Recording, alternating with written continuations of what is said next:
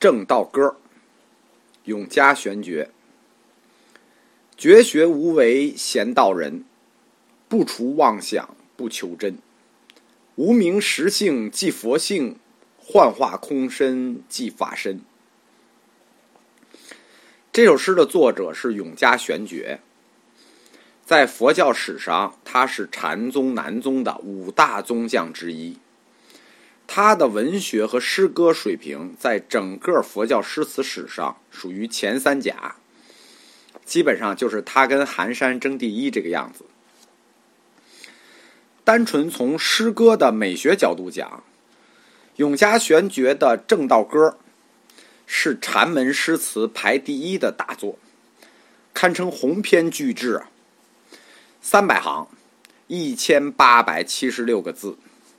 单纯从篇幅上来说，《正道歌》是全唐诗之最。这首诗是《正道歌》中著名的一段，一般单独引用成诗，属于前禅期的作品。从表达的教理上来看，这首诗在佛教发展史上是一个特殊的阶段。这个阶段叫禅教合一阶段。它是禅教合一的典型诗词，在佛教诗词的三个层次中，它属于第二个层次，是法诗。我们在《佛教通史》的第七十二集“无我谁住人间”永嘉禅这一集里，仔细讲过这位大师，所以我们就不详细的介绍他的背景了。唯一需要讲的是，玄觉大师。他不光是自己的两部作品风格迥异，让后世推断其中有一部是他姐姐写的。就是从正道歌本身来阐发的佛理风格看，前后也不一致。有学者推断该诗的作者是菏泽神会，但从敦煌本的正道歌来看，这个推断应该是错的。整个正道歌涉及的哲学命题很多，包括天台宗的一念三千、华严宗的六相圆融和般若学派的真俗不二论。这首诗后面还有两句：“法身绝了无一物，本源自性天真佛。”这么一看是般若学派的。如果再往后两句，发现它又是有部的，所以。整诗定位在禅宗早期是准确的，就是我们说的禅门统一运动中禅教合一阶段典型的作品就是正道歌。我们下面开始来拆诗。第一句：“绝学无为贤道人。”这句诗打有解释以来就没解释对过。绝学无为贤道人，都是按照文学意境去解的。佛教诗词跟普通诗词一样，它也引用大量的典故，但这些典故都是佛经里的典故、公案里的典故，背后都是有经文的。每个典故都是有经文的。如果按文学意境解，就失去它的原意了。而“绝学无为贤道人”这句话。大部分人都给他解释成了一个修绝学的闲人，这句就是典型，不能按文学意境解。所以说，佛教诗词它是诗词中的一个独特品类。这句诗实际只有两个大词，一个词是绝学无为，一个词是贤道人。绝学无为这个词是什么呢？它实际是“无为绝学”这个词。什么叫做无为绝学呢？就是六种无为法。《金刚经》说：“一切有为法，如雾又如电。”那对应这个一切有为法的，那不就是一切无为法吗？这一切无为法就是无为绝学。所谓有为法。就是由因缘合合而生的法，又叫因缘法。这个世界无非因缘法，但是有没有不是因缘法的呢？有，不依因缘合合而成的，不生亦不灭，无来亦无去，非彼又非此的绝对，这个就是无为法。小乘也指无为法是涅盘，是译名。大乘佛教以无为法为诸法之本体，它这个无为法这个词就与法性真如意义是等同的。关于绝学无为，就是这个绝学到底有多绝呢？这个无为法，根据大乘白法名门论的分类。在五位百法中，前面的九十四法都是有生灭变异的有为法，只有六种最后才是清净寂寞的无为法，也叫真如实相。即使在这六种无为法里，也只有最后一个真如无为才是无为法的本体。所以说，这句诗“绝学无为贤道人”的第一个词“无为绝学”，指的就是百法之中的最后一个真如无为。第二个词“贤道人”，这个更容易解释错。贤道人他不是闲着的道人。佛教的修行是有次第的，因为我们没有开宗教实践课啊，这属于佛教神学部分的。佛教修行的次第有很多个阶位，比如十信、十住、实行、实回向、实地、等觉、妙觉，这些都叫阶位。在这些修行的阶位里头，不助于任何一个阶位的自由人，就不属于这修行阶位的任何一位的自由人，这个人就叫贤道人。这个自由人。或者说，这个贤道人是一个哲学上的虚构体，就是指人人都具有的佛性，是无始以来的真我。这是禅宗哲学里的重要命题，三无之一的重要命题——无畏真人。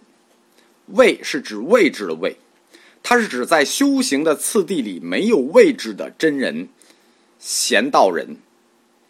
一个没有位置的真如存在，就是指这个贤道人。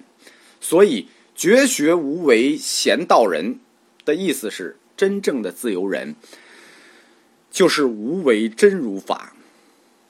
他不在修行的次第之中。第二句，不除妄想，不求真，这一句就比第一句更加复杂，学理更上层楼。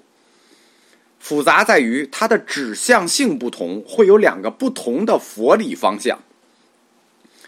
不除妄想，不求真，这是在说不除妄想也不求真呢，还是在说不除掉妄想就不能求真呢？这是两个意思。我们先从常理上判断一下，啥叫不除妄想也不求真？就是既不也不，那就是不分对错，糊里八嘟呗。根据佛教十二因缘说，最后一个无名原型，那你只有断了无名，你才能得道名，对不对？你不除掉你的颠倒梦想，你怎么见你的真如本性？所以说，如果按照十二因缘的逻辑推，这句话的正常理解应该是不除掉妄想。就不能求真，错了，扣十分。因为这里引用的概念不是从有部下来的概念，这里的概念是禅宗之前天台宗的法理概念。天台宗的这个法理概念叫“名与无名，当体一如”。简单的介绍一下天台宗。这是中国佛教八宗，天台宗是以《法华经》立宗的，它的哲学体系又叫天台三大部或者法华三大部，就是《法华玄义》《法华文具》和《摩诃止观》。这首诗的解释就是天台智以大师提出来的“名与无名当体一如”的概念。有人问智以大师：“无名即法性，法性即无名，无名破时，法性破不？法性显时，无名显不？”智以大师答：“然，理实无名，对无名称法性；法性显，则无名转变为名；无名破，则无无名。对谁复论法性？所以这段古文不解释了，大家能懂就懂吧。”智以大师说：“只说结论，佛说一切种智知一切法，名无名无二。”若知无名不可得，亦无无名，是为入不二法门。这句诗的核心就落在智以大师的答案上：名无名无二，无名不可得，亦无无名，是为入不二法门。这实际是南北朝以来般若学观的延续，真俗二谛视为一体。白话说。妄想和真如就是一回事儿。一般人认为真如自性是可以通过修行获得的，有能修，所以才有所修。这就是大家为什么要禅修。玄觉看这就是扯淡，大错特错。因为你修了，就等于走了这首诗的另一条路。不除掉妄想，才能求真。你要除妄想，去求真，这不就是你修吗？正因为有这个能修，你不才所修吗？玄觉说：“扯，革命性很强啊，小同志。”第三句，“无名佛性即实性”，这一句就是上一句佛学义理的一个延展，延伸到了。佛性论和实性论的理论高度，无名佛性，佛性是一个概念；实性，实性论是一个概念。这里我们不展开了，只知道它是学理上的一个递延，基本逻辑还是在真俗不二这个概念上。第四句，幻化空身即法身，这是这个义理的第二次升级，从佛性、实性再次升级，升级到空身与法身的概念。当然了，这句话里有一个新概念，就是法身概念，它对应的叫空身概念。所以幻化空身即法身。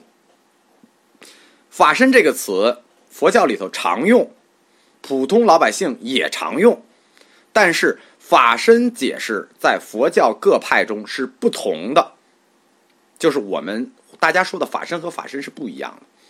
主要的法身定义在佛教各流派中有六种，我们常说的，老百姓常说的，有二身说法身，有三身说法身，比如法身、应身、报身，这就是常说的三身说法身。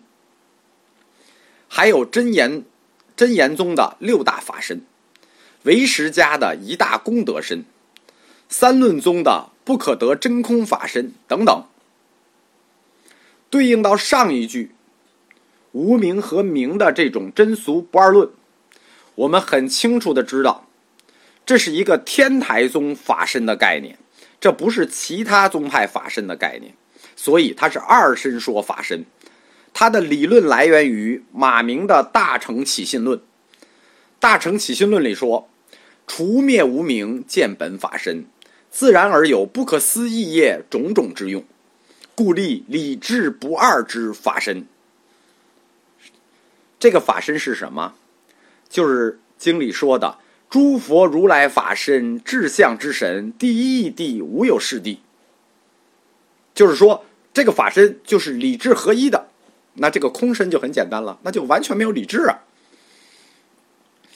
整个诗实际是为了引出它的后一句答案，因为我们说正道歌是很长的，后一句实际给的答案是“本源自性天真佛”，是这个义理的阐发。整个正道歌它引用的义理流派很多很乱，因为这再下一句又引用了有部，几乎每一派的思想在正道歌中都引用到了，这反映出。佛教史的一个特殊历史时期，就是前禅期的禅统一运动。这个阶段，禅正试图统一教、密、戒、律整个佛教义学界，也可以看出当时佛教义学界的百花齐放。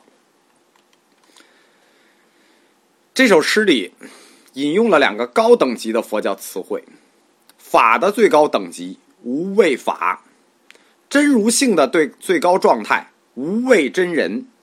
加上我们后面将讲的净真师里提到的大乘的最高精神，施一切众生以无畏，这就是佛教概念中三无畏的概念：无为、无畏、无畏。